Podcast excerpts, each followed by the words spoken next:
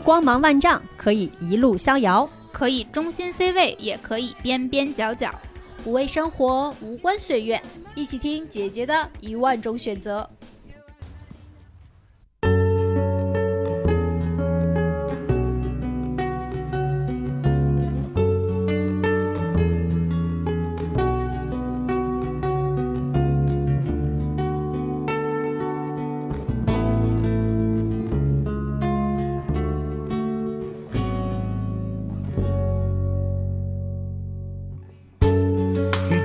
As a meditation. And those he plays never suspect. He doesn't play for the money he wins. He doesn't play for respect.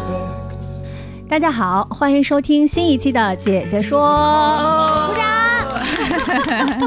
我是主播美丽。嗯，Hello，大家好，我是六月。大家好，我是穆老师。好久不见，穆老师。我们对我们这师哥。得有春节前到现在吧？呃，上一次是我们那个喝酒那一期。哎呦，这有点久远了。虽然他的声音永远回荡在我们的片头曲中，对，但是会变成一个片头曲存在。很久很少录音啊，对对对。然后穆老师最近终于结束了一段忙碌的工作，然后回归到我们的节目当中来。啊，节目前还开玩笑说我们这片头曲三原声终于重聚了。对，我的这个工作生活还要有。一个星期才能结束，但是我提前出关。这个所谓的提前出关，其实不是被美丽他们给 Q 出来的，他们已经 Q 了我两个月了。那是为什么呢？当然是因为今天的嘉宾姐姐。哦，对，今天是一位又是一位重磅的姐姐。对我听说这位姐姐已经很久了，然后久到在姐姐说的诞生之前，我就听说过她。今天终于见到了，然后我们也不卖关子了。对对，介绍一下我们今天的。嘉宾，嗯，贝利尔姐姐，对，嗯，大家好，我的英文名叫贝利尔，因为大家也都很习惯叫我这个名字，所以就是，我就以这个名字向大家自我介绍吧。嗯，我呢是一个从事外交工作几十年的一个。呃，普通的工作人，外交，对，外交官这个工作就已经很不普通了。对，就是在我们眼中，它其实代表着神秘和高大上。嗯，对，没有那么没有，不能不能把这个事情搞得这么紧张啊。对，这这贝利尔这名字，咱有有点拗口。对对，咱节目里简化一下吧。在北京嘛，所以咱们就北京话一下贝尔，贝尔就够了。贝尔姐，咱就像流量低头。咱贝贝尔姐，贝尔贝尔姐，我接受。对，那我们今天呢，非常荣幸的请到了这个呃贝尔姐，她之前是这个在外交部工作，也是一名外交官，然后当然现在已经退休了。然后呢，也是机缘巧合，当然更重要的也是我们姐姐说的听众。对，是的，是的，姐姐说的这个节目，我一开始我就我就听了，从第一集听完了一集，我就盼着下一集的更新。哇！而且我我觉得姐姐说这个节目呢，进步的很快。嗯，刚一开始吧，我们被国家认可了。刚一开始还是很青涩的，嗯呃，但是后来就越来越自如，而且这个话题哈，我就觉得越来越让女士们喜欢，甚至让男士们感兴趣。不是，这这是美丽请来的托吗？这嘉宾没有没有没有，夸的太好了，就是我们三个人都带出了一脸的姨母笑。嗯，所以我就这个呃，美丽说呃跟我商量哈，说的觉得。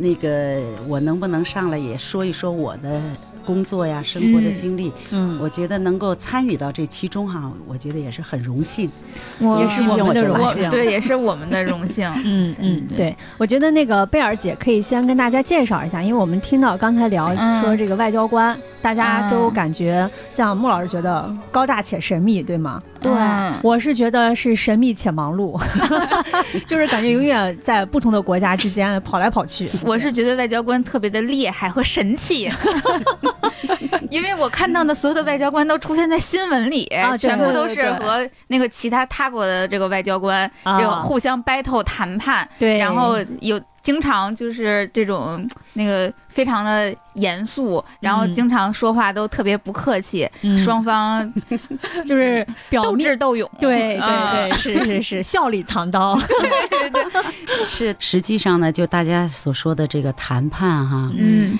嗯，应该说是外交工作的一个部分。啊，哎，只是其中一部分。嗯，更多的呢，和我们大家所从事的各行各业的工作都是一样的。它是支撑我们这个国家能够向前发展的这动力之一。实际上就是这个大机器上一个。螺丝钉，是吧？这很带有时代感的说法。您之前是具体负责什么工作呀？在出国之前，我到外交部呢是做档案工作的。因为我们所所办的事情，不能说我们这件事情办完就完了。我们现在办的事情，很可能在一个月之后、一年之后、十年之后、五十年之后，都会成为我们下一次再遇到此类事情要做的时候的一个参考。所以呢，外交档案工作呢，实际上呢，它是做的外交工作的一个后台。那么，在整个这个过程当中，会有很多的文件产生，有请示，有汇报，还有领导下达指示，有日程，呃，有总结。呃，不仅是这个，像咱们国家和国外，呃，签订的条约正本。全都在我们那里保存着。嗯，像周恩来总理去参加万隆会议，他在会场上即席写了一篇讲话，因为当时有些国家啊，敌对国家攻击中国，后来总理呢就是写了一个讲话稿，就说我们到这儿来是来交朋友的。就这篇讲话稿非常有名，是铅笔写的，就当时就随便拿一张小小开的纸写的。那这个讲话的手稿也在我们档案馆。哇，那这不经常可以看到很多这种名人的或者是见证历史事件的这样的一些时刻，都对手稿史料是。所以就说，虽然我们是外交战线的后边的这个。呃，后勤后方的堡垒保障，但是呢，因为我们看到了我们这个新中国外交史的这个发展的每一步和每一件大事，真的，我们觉得还是很很荣幸的。嗯，从事这工作的同时，有一些这个使馆工作的需要哈，嗯，也到使馆去参加过工作。嗯，像从九四年吧。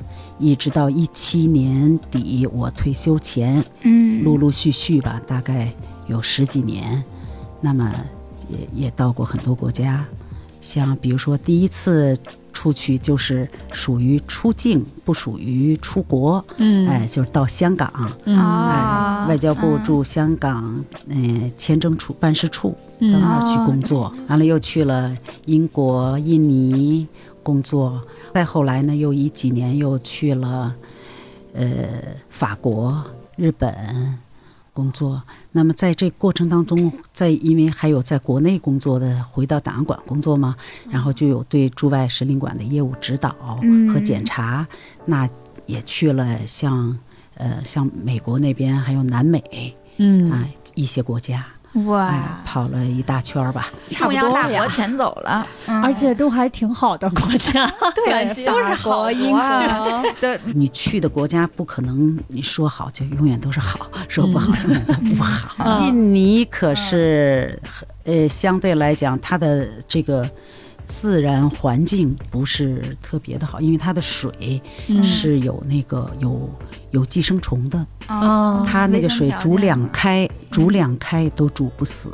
所以我们当年的时候，对，所以我们在使馆，我们的生活喝的水是使馆发给我们每人一箱，一个月一箱矿泉水的。嗯，这种特殊地区多吗？也不少。因为这种地区包括什么？一个像，呃，污染，嗯，然后呢是瘟疫，然后是战乱，然后是政局不稳，政变，什么就这这些，它就是方方面面的。比如说，你说它政局也稳定，它也空气也不污染，但是呢，它海拔高，对 对，你看像像玻利维亚。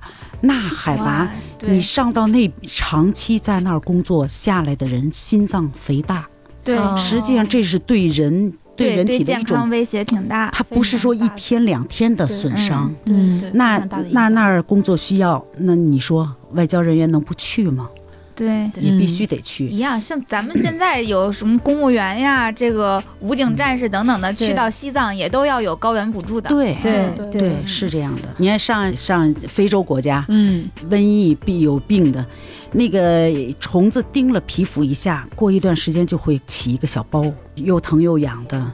把那包挑破了，里面就是一个蛆虫，哇，嗯嗯，他就是在里面下卵了。嗯这种环境还是确实有的，像战乱的国家，政变了，然后政变的那些军队上来了。到我们是冲到使馆，他就到哪儿都冲嘛。然后那使馆在那个很危急的情况下，就可能会撤离人员嗯撤离，会留下一一个人或两个人守使馆。嗯那那些人扛着武器都进来了，那我们的人怎么办？就跟他们讲，我们是中国人，这是中国大使馆，中国人。一般情况下都可以这个化解、啊化解这危机。嗯然后他们拿武器的一听是中国人、啊，兄弟兄弟朋友朋友照相照相照相。哇，这把我们那个情节吗？呃，把我们那个同事围在中间。我们同事是一个，我记得是广东人，又瘦又小的一个男孩儿，然后就把他围在中间吧。那些人都是那个那个那个杀气腾腾的样子，都是端着武器在中间。我给我们看了那张照片，我们都不知道是哭还是笑。所以这有的时候真是，嗯，不是说外交人员去的地方都是那么好，嗯都是红地毯迎接，都是觥筹交错的。嗯。嗯，听着刚才你们这个描述，会觉得就是好像一是可能会帮听众大概解释了一下这外交工作具体会包括什么，就可能不就不是不是我们仅想的那么简单。那然后刚才你也说您去了那些国家，那我觉得听众可能首先就会冒出一个好奇，就怎么才能成为外交官？哎，我特别好奇 哦对大家众所不知 众所不知，我以前因为这个从小的时候，就老师们就总说，呃，总说我这六月这个孩子啊，叫什么有理什么无理也能变三分，啊然后说以后适合当外交官。然后上高中的时候，专门那个高考的时候，专门去查了一下，真的是有北京是有外交学院的，有的嗯对一个，但是那个学校不大，然后招生名额也比较有限，可能都属于提前批吧。呃，不是提前批，我有同事就是那个学院毕业的，啊啊，毕业就可以去是吗？不是毕业不可以去，他一样正常参加考对，试，他也要参加考试专业。方向很倾向于在这几个方向上。对对对对对，是这样。然后我当年很想上那个学校，但是没上了。你要照你这么说的话，我当年研究生考的这个方向还是这个国际关系学呢，啊那我也是想往这个方向上走的呀。看我们这我两位这个大家都差一点成为外交官的，怎么成为外交官？嗯，我觉得权威答复应该是外交部的考试。啊对，HR 啊。HR 部门。我呢，只能说我自己的感觉啊，嗯就是当然你这个从学习上来讲哈，到外交学院呀，还有北外呀，嗯还有上外呀，还有这个呃北大嗯北大的外语系。嗯啊，这些都我们外交部都从这些这些地方都招过很多外语专业的干部嗯啊。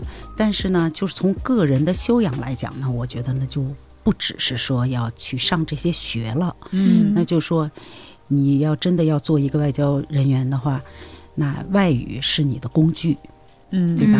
嗯但是呢，知识面一定要广，嗯，一定要你跨域越广泛，你这个工作应该做得越省力。嗯哎，你要进到外交部，那肯定先是国家公务员的考试，是吧？嗯然后再经过外交部的这个考试。比如说我我们那个时代哈，考的门数不太多，大概有八九门儿，呃，国际关系史，还有国际法、新中国外交史，嗯、领事业务、礼宾业务，还有呃汉语写作，还有那个电脑录入，哦。嗯。哦。所以还有就是林林总总吧，嗯。这外交部这是是我们所有部委里面考试最多的一个部门了吧？可能是打消了这嗯咱们这节目一出，得打消多少孩子的外交梦啊！但是现在就是，实际上外交部也很希望，就是，嗯、外交官呢不要太过于单一，就只是外语好。哦对对哎，所以现在他们的好像招聘呐、呃，范围也拓宽了，嗯也希望招有工作经历的人。嗯哦，还那可以了。还能半路转行呢，对对外交官。对，两呃，工作经历有两到三年以上的，哦，对老师，还还有机会。这个呢就属于硬件了。嗯那从软件上来讲呢，那就那就那就宽泛更多了。呃，比如说吧，这个周恩来总理对外交官的要求，哦，嗯哎，我们的父辈那一辈的外交官，一直到现在都是遵从十六字，就是站稳立场，掌握政策，熟悉业务。嗯严守纪律，这是红线。总理一直都是这么要求外交外交人员的。嗯他就说呢，就说这个外交工作是国家层面的了，嗯那么外交人员就是文装的解放军，哦知道吧？嗯所以这就是很形象，这就是有纪律要求的了。而且呢，总理对于外交部和外交人员的要求，永远都是先天下之忧而忧，后天下乐之乐。也就是说，相当于成为外交官，一得先考一堆试，对吧？然后得接接受这个内部十六字真言的这个考验，嗯然后另外还有生活上的考验。感觉终于熬过这些了，嗯，光明未来要来了，就是我们大家会很关心的，是不是就可以出国了？对，该出国玩了。对嗯嗯觉悟 怎么回事？呃，大家都觉得，哎呀，到了外交部，出国如散步哈。这 在某一个年代有过这么一句话，到了外交部，出国如散步。实际上也不是，嗯这个你出国，首先是是不是岗位需要你？嗯哦哎，嗯呃，不是说谁我到了外交部，我想出国，我跟干部司说一下，哎，安排我出个国吧。那是那是没有可能的。嗯另一方面呢，就是说你自己得记，你的技能嗯技能配位。哦哦那使馆的工作呢，是各个国家派驻国外的这个大使馆，实际上它都是国家的一个象征，国家派外的最高的一个权力机构。嗯嗯嗯，要谈驻在驻在国，要跟咱们谈什么事儿，先经过使馆，嗯双方使馆这个使馆的协调。哎，我们要跟你们说什么事儿了啊？嗯咱们是怎么谈法啊？啊是吧？哎，那么这是这是一个一个事儿。再一个事儿呢，就是我们的使馆要干嘛呢？我们要在国外做调研，对吧？吧我们要了解我们住在国的方方面面的情况，啊政治、军事、经济、科技、文化，嗯是吧？呃，方方面面的。再有呢，就是双方的交流。嗯我出国呢，我一般呢，因为我不是语言干部，嗯所以呢，一般我们呢都是到领事部去做领事工作。呃，外国人要到中国来，那我们让不让他来？这是我们说了算，对吧官？是吗？哎对哦所以呢，就我们要发签证。哦，然后呢，对于中国公民，我们在当地的中国公民，哎，有事儿了，出什么事儿了，需要我们呃帮助，是吧？或者他们护照丢了，我们要给他们补护照，是吧？补护照时间又又有限，拿不到，补赶紧补个旅行证回国，是吧？那么这事儿还有一些非法移民，啊，哎，到那儿了。那这些事情是来谁来处理？都是由领事部门来处理。您还记得您第一次外派出国那个那个心情那个场景？你还还有印象吗？因为我感觉像您那个年代出一次国，应该特别、是特别罕见、特别难的事儿。很有仪式感的一件事情。当时吧，就是因为那个工作需要外派嘛，领导就来找我来了，说的哎，那个嗯，有一就是那那次就是去香港嘛，哦嗯去香港签证去办事处，哎，哦，然后说的你你去不去啊？你可以跟家里面商量一下，嗯那个嗯、第二天给我们答复。嗯所以这样呢，就回家商量了一下，就觉得嗯。有这次机会哈，是第一次出去工作，嗯那就还是希望能够走出去，去见识一下，从个人的角度来讲去见识一下。但是实际上也是，也不是那么容易的第一次走，嗯。因为当时那个时候我儿子也还小，上小学呢，所以呢，那那次的离别哈，嗯。呃，这这终身难忘。哇，就是那天那天我要走了，子去是呃，当时不可以。嗯。然后当时那个时候，后来就儿子早晨要去上学了，他上学之前他就坐在我的腿上，然后他就问我，他说：“妈妈，是不是我今天放了学回来我就看不见你了啊，？”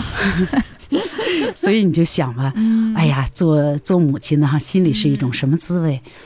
哎呀，可是呢，我就想呢，在他走之前，我不能让他太难过了。嗯所以我也就是跟他说：“我说你啊，放心走吧。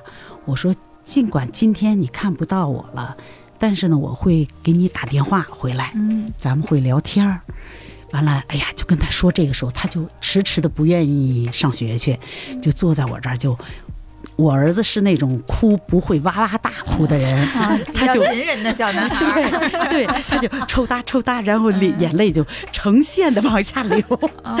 所以就，哎呦，就那次真是，哎，真是终身难忘。嗯，就是那种爱和家人，哎，和家人的离别。嗯，这要去很久吗？基本上是住外要多久？当时这次这次去呢是去两年，哦，那嗯是所以那贝尔姐当年被派到香港，就是为了香港回归这件事儿做准备的吗？不是，这话得两说了。因为我在我在那儿的时候，我只是做这个证证件工作嗯啊，那会儿就是负责那个外国人到中国来的办理签证的那个呃制作呀，嗯。还有签署。嗯。就因为签证要过关的话，得有一个批准嘛，嗯。要在签证上要签名。那一两年，我就仅仅是做这个，但是呢，呃，也确实是在九九九几年、九六年吧，为这个回归做准备嘛。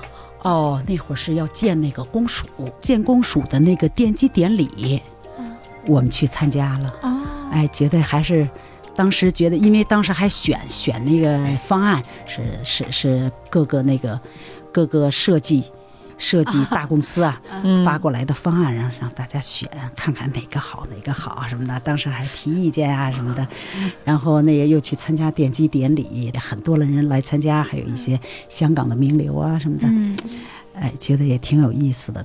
关于香港回归呢，是实际上也加上澳门回归吧，嗯香港、澳门两个地方的那个主权回归嗯。啊，因为这一点呢，是我记得当年是特别强调的，说因为我们当时是租借出出去的嘛，租出去，所以我们这个不叫这个领土回领土，哎，嗯。叫主权回归。嗯。哎，在最初谈判香港回归的时候和澳门回归的时候，呃，都是建立了这个这个中英联络联合联络小组，完了有中方代表处，有英方代表处，有葡方代表处。关于这个回归的事儿，就这个小组之间的这个来回的交交呃交涉嘛。啊，这就是传说中的谈判桌了，对出现了。哎，对。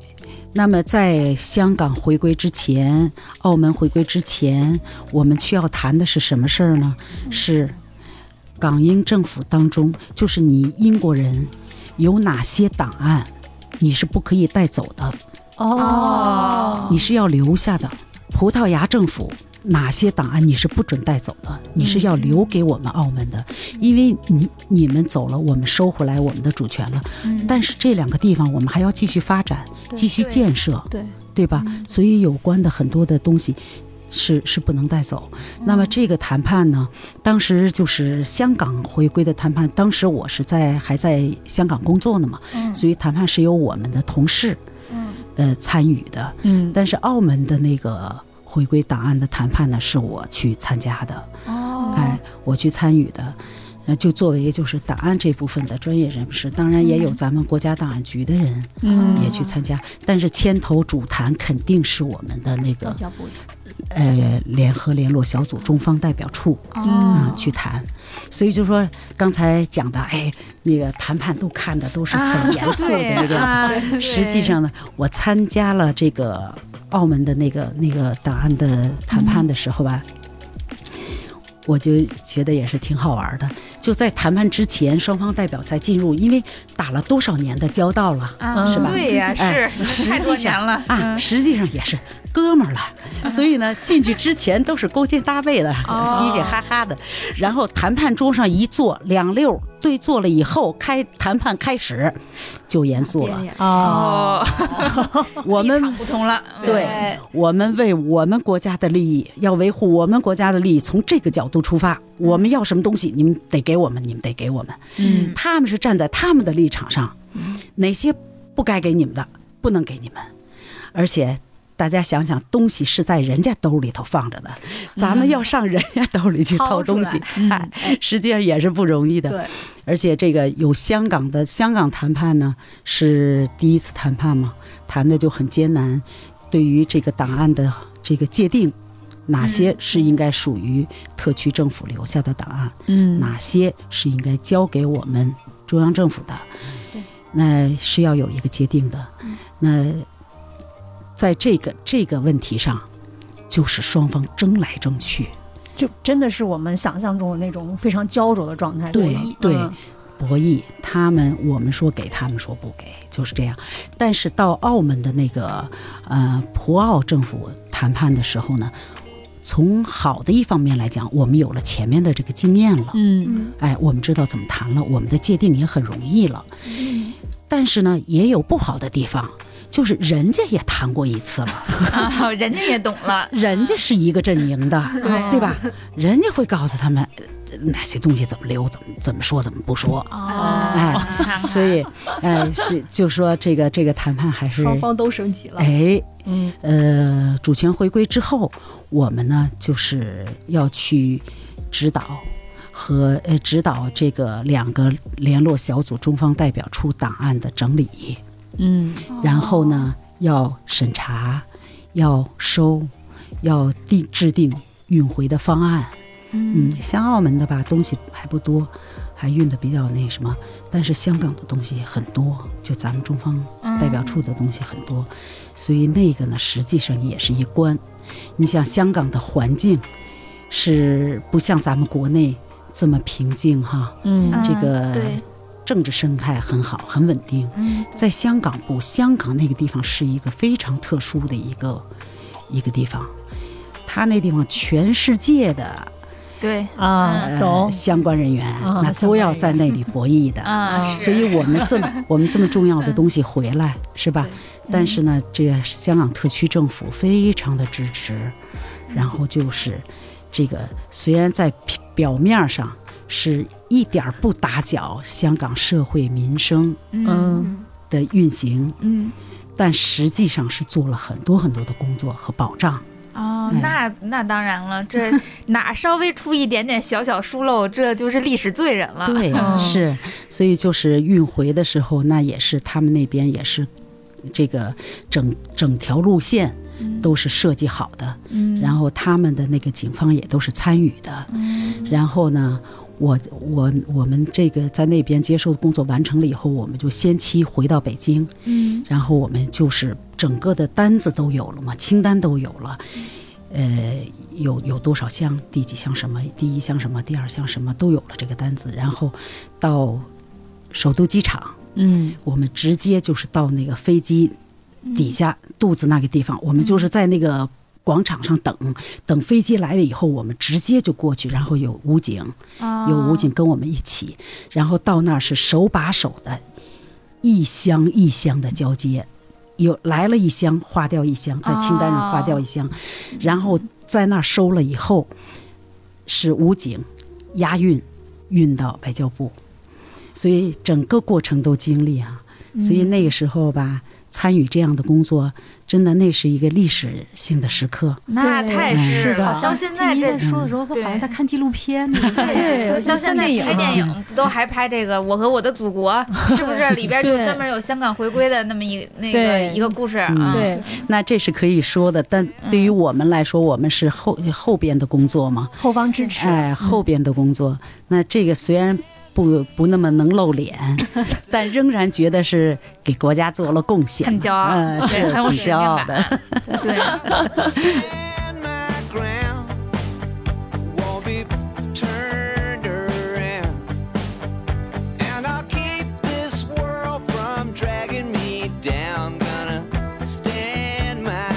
那刚才听了咱贝尔姐讲的这个，可以说是波澜壮阔的这么一个历史史诗，对对对，我觉得对大家对于可能对于外交工作有了比之前更多的一个更全方位的一个了解吧。对，嗯，最近疫情嘛，我发现很多朋友开始有了一个有一个动作，就是在各个的不同的群里面去分享当年曾经出国的照片，因为现在大家都无法出去，就只能云旅游。包括有很多朋友在国外，然后也会分享一些照片啊什么的。然后我昨天晚上也是受到这个情绪的触动，看了一下我的护照，明年就过期了。我护照好像也是，可能都已经过期了。啊，对，我觉得对，就是好像在当年能出国的时候，就是一落地都会收到大使馆的短信。我不知道你们会不会收到？我印象中我有，只要过了国境就有短信，因为我曾经那个。呃，陆路交通去过尼泊尔，我印象非常深刻。进了那个尼泊尔的境，你就能收到那个短信了，是吗？我是出国的时候一落地，飞机一落地，就是拿行李什么时候就会基本上打开手机就会收到一个中国大，应该叫中国大使馆发来的，告诉你说就是类似于到什么国家，然后要注意什么特别的问题，因为不同的国家可能让你遵守当地法律。对对对对对，收到过。然后留一个电话，告诉你有什么紧急情况就联系。那刚才贝尔姐这个介绍了一下，比如说我们有什么护照啊，什么这些丢失可能会找大使馆。我感觉应该是不是可能不止这些，就是乱七八糟的事儿，是感觉在外面都会找娘家人帮忙。是的，是的，那个咱们这个外交工作，特别是领事工作哈，就是要为中国人服务。嗯，这就是我们的宗旨。我们在外面呢，实际上呢，我们的这个工作呀，就包括。呃，几个方面，一个就是证件了，是吧？再有呢，就是领侨工作，就是领事保护，领事保护。嗯，哎，那么这个工作当中呢，其实还就是，也从大了说，大家伙全看过电影是吧？撤侨哦，对对对，您政局政局顾问没有没参与过，但是 但是之前听贝尔姐讲过，就最近那个乌乌克兰撤侨事件，对，然后贝尔姐当时还说说是咱们中国外交史上应该是范围最广的一次吧撤侨，哎，对，那个这次还确实是挺特殊的，嗯嗯，但是。就是说，因为这个为什么呀？现在虽说是退休了啊，但是干过这个工作，所以呢，就还是有一种情怀，就会那么对，哎，会关注，就是哎，只要哪个国家要有什么事儿了，就马上就就就会想到哦。是不是会有我们中国公民这个保护的这个事情？然后哦，要看的这形势不大对了，就肯定他们要要启动了。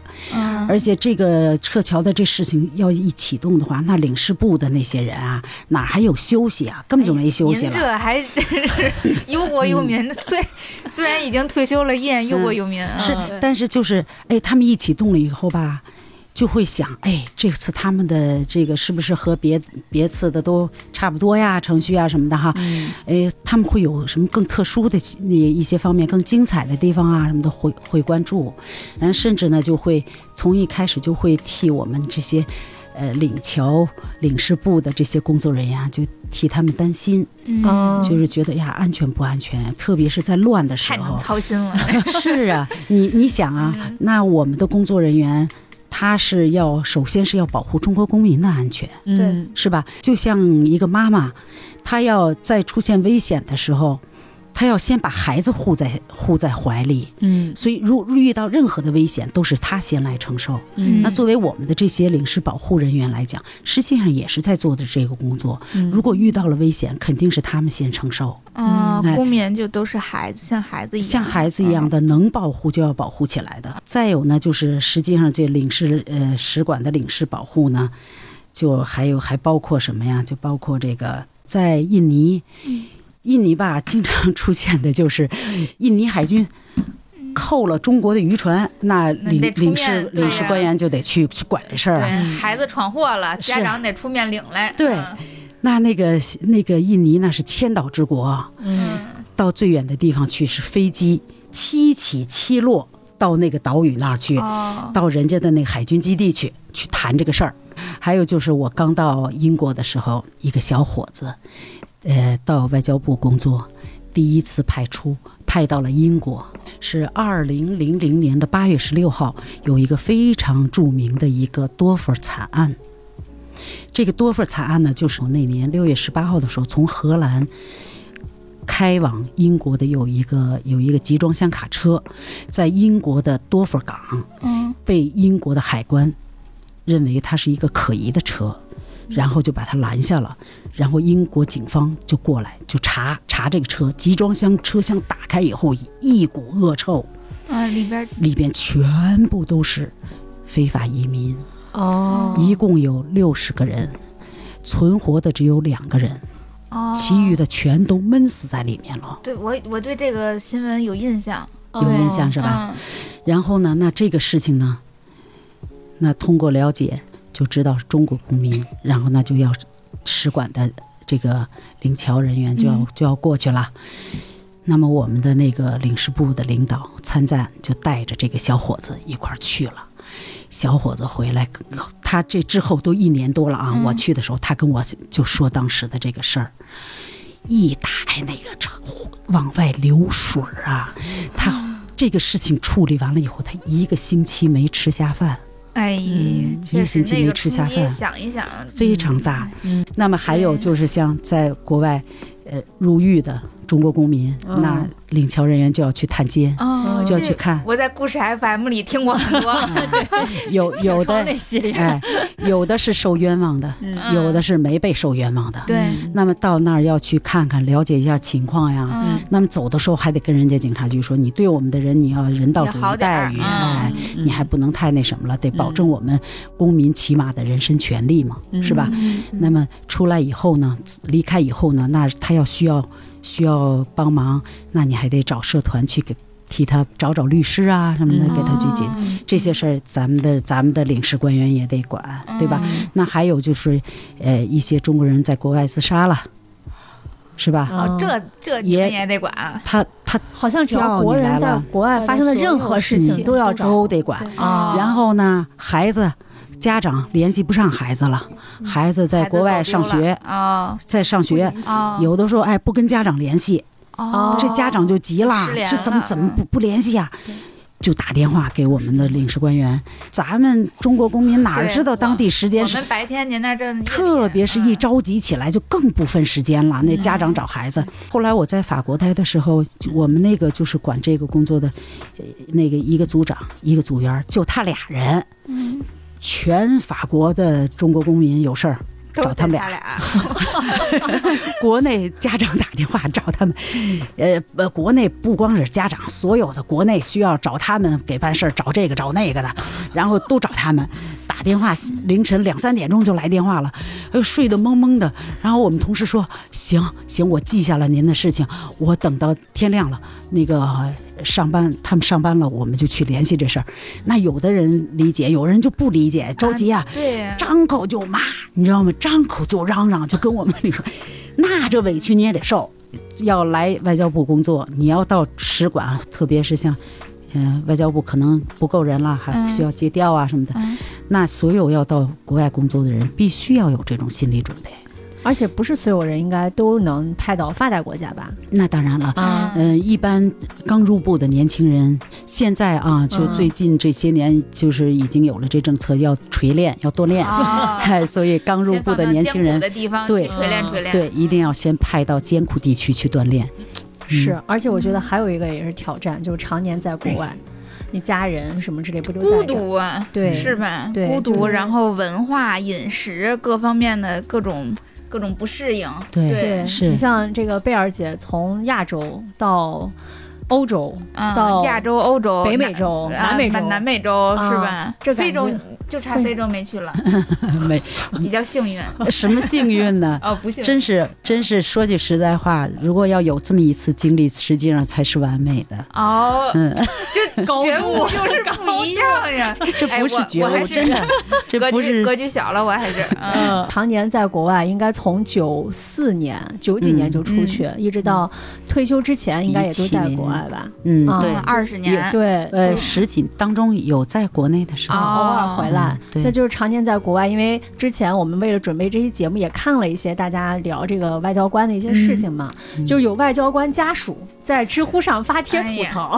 那外交官的家属可是也是够辛苦的，常年聚少离多呀。对对对，是这样的。嗯，老一辈的外交人员是不允许带家属的，嗯。所以那个时候那就是硬家分离。哎家属在国内要带孩子，嗯。所以这个孩子的教育啊，这个成长过程哈，嗯嗯，都是有问题的。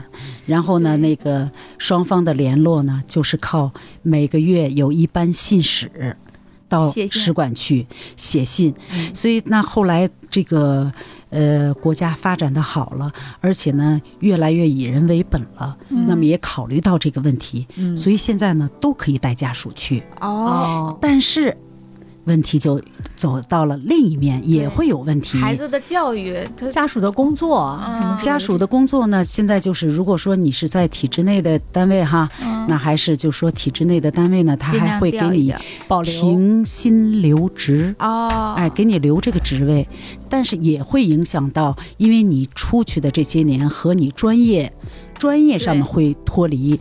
那再有呢，就是这个近两年这个疫情，嗯疫情很厉害啊，嗯那么就有些呢，呃，家属在国外生病了。哦，是有一个就是他的孩子很小，他带出去还在喂奶期间，然后呢他就得了乳腺炎了，得乳腺炎就发烧。那你说谁能想到自己会去得这个病？是怎么可能从国内又带去这样的药？又不敢上当地的医院去看，又不能回国。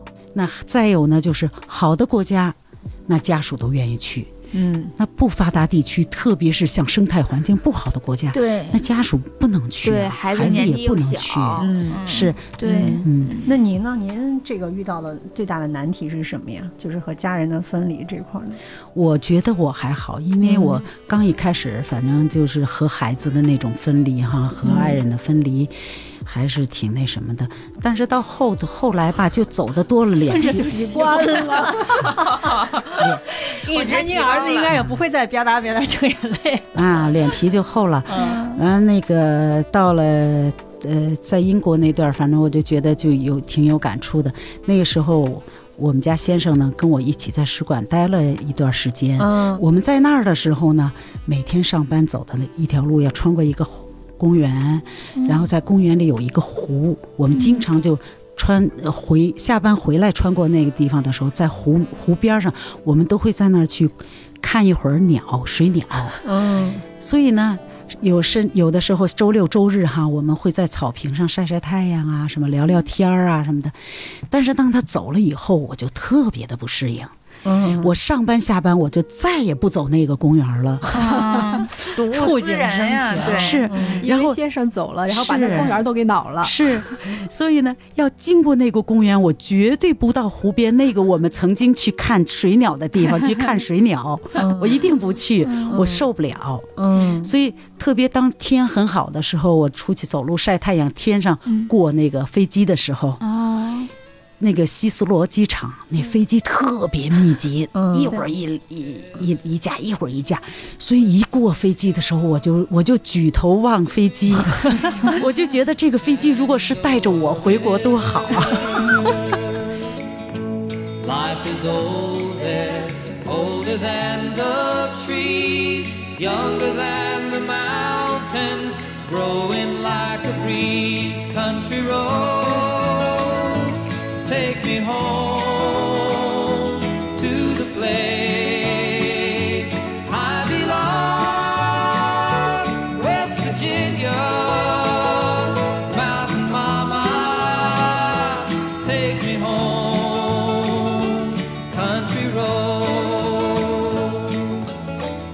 跟贝尔姐来我们录音间的路上，然后还听她说说，就是在从外交部退休的时候，然后外交部还问她要不要再返聘，然后可以再继续做一些档案性的工作。嗯然后我们贝尔姐回了一句：“我不要，我要自由。”然后现在已经可以有大把的时间和家人在一起了。嗯听说这个退休生活也非常的精彩。我觉得呢，就是，嗯、做这个工作哈，参加工作以后，做这特别是外交工作以后，嗯、在国内待的时间和在国外在国外待时间差不多对半儿吧。嗯嗯然后这样子呢，就对父母是有亏欠的。嗯嗯你就没办法能够天天的待在父母身边去孝敬他们。嗯所以我就觉得呢，那个时候呢，我父亲已经不在了嘛，我母亲也年龄也很大了，所以我觉得呢，我退下来了，我第一要务就应该是孝敬我的母亲，对，哎，嗯陪伴家人。我这人是应该说是属于比较外向，嗯、相对用比较好的词儿说，比较豁达那么一个人吧，不愿意因为某一件事情把我拴死，嗯这是绝对不可以的。所以这个实际上也是我的一个缺点，嗯、人 就被就经常会被说组织纪律性有点不强。然后我们比较像，所以就退了休以后，我就嗯，在这个照顾母亲的这个同时吧，嗯。我就觉得应该开始我的第二生，因为就是呃我的有一个朋友哈。嗯一个老朋友，他他年龄比我们大，他退休那次聊天的时候，他就跟我说，他说他在单位退休的时候，他有一个讲话，大家伙欢送他嘛，他就说，他说我呀，从明天开始就不来单位了，那么我从明天开始，我就要张开婴儿的眼睛，去重新认识这个世界，去过我的第二生。哇哇，我就觉得这个话对，真对，我就把前面的都放下，嗯都放下，重新过我的第二生。因为退休了以后，六十以后。到现在人又都长寿了，对吧？啊，咱们不说那么远，起码起码有二十年吧，对，是吧？嗯那这二十年怎么过？好好过。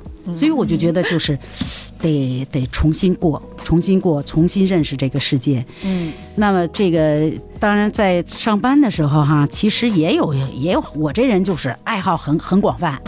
啊，呃还是很有成就的，嗯。是吧？呃，游泳，我我在我们部里头游泳比赛我我拿过冠军，啊，呃，交谊舞比赛我拿过冠军，哎呦，交谊舞啊啊是的，是的。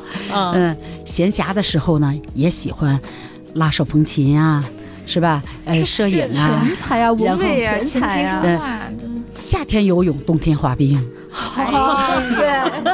德智体美劳全面发展，对，夏奥夏季奥运会和冬季奥运会都可以有项目的。组织终于知道为什么纪律不严了，就是都是是是恋爱好去了。是是，太能折腾，所以这为我的这个退休生活啊，打下了坚实的基础。在这退休之后就更有时间这折腾到这些了，是？对呀啊所以你现在在折腾啥呀？我现在就是，呃呃，养花儿，嗯嗯，养养鱼。嗯，我那个鱼吧。就是刚一开始没经验啊，死了一批又一批，我就买，死了一批我就又买，完了后来我就慢慢的就就是他们的牺牲，让我学会了怎么养鱼。啊，现现在就成活率非常高，而且最近陆陆续续下过两批小鱼。哇，都啊，开始生小鱼鱼了，嗯，对，所以就是然后呢，就是喜欢弹琴，嗯。因为弹琴我是完全都是那个呃自学，嗯。自学成才，弹从零开始从零开不是呃，对，钢琴从零，我在我在使馆的时候，嗯。我拿了一个拜尔的那个钢琴练习曲，然后有一个使馆有一个小孩儿，上小学的一个小孩儿，他在跟英国的一个钢琴老师学钢琴，然后我就二手，我就我就经常去找这个小孩儿，然 后我就问他，我这一段弹的怎么样，哪儿有问题？然后他就告诉我，所以就是二手学了，呃，把那个拜尔的那个练习曲那一本弹下来了。嗯天哪！呃，我现在上网课，我上网课学学钢琴的网课，因为我觉得我一总总是那种属于草根一类的哈，还是学院派的去去去听一听吧。所以就是网上要是有那个人家专业专业下来的教钢琴的，我就去听听，也嗯。也买买他们的那个课程，然后呢，摄影呢也也听课，所以那个就是网上的所有我觉得对我有益的、我感兴趣的课程，我全部都听。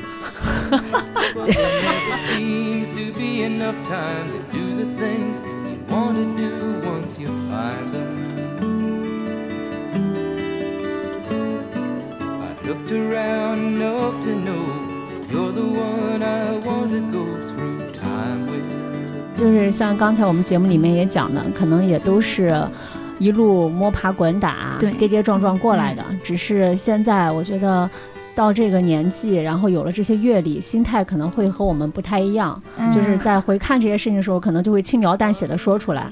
但是当年你说那些事儿，其实也都啊对不容易经历的时候，对，刚才净说说我们的驻外工作哈，说的老让大家觉得哎呦是好像那么心酸，其实不是哈，因为大家对我们的想想象太太美好光鲜了所以我就从另一面说起。实际上，对于我们驻外工作，如果要是有时间啊什么的哈，我们还是很生活还是很积极的，我们还是愿意非常。我作为我个人啊，我很愿意了解住在国的文化。嗯所以我在住在国也我也是到处走，像在法国，我一个星期走走一个区，一个周末走一个区，完了去去看看它区里面这个呃文化历史遗迹啊什么的啊，去感受一下它的当地的文化什么的，啊，嗯，也是这样的。然后有的时候也会上旧货市场去淘一点艺术品啊 回来，嗯。那您家里应该特别多，琳琅满目这各个国家的淘过来的工艺品之类的吧？实际上，我要和我的同行们相比哈，我我囤的东西不算多，嗯 而且也不算最精美的。我上他们那些人家里去，哎呦，他们太厉害了，好多东西那绝对都是属于绝版的东西。哇，嗯好羡慕啊！是哎，我有忽然想起来了一个外交官的隐藏属性，嗯这个一收藏对，家都。是收藏家。民间生活收藏家。对对对，嗯因为他们有这样的样一个生活涉猎。嗯第二个就是这个，其实是不是刚才贝尔姐在说兴趣的时候，我就忽然在想，这些兴趣可能有一些是个人兴趣使然，还有一些其实是外交的工作环境带来的。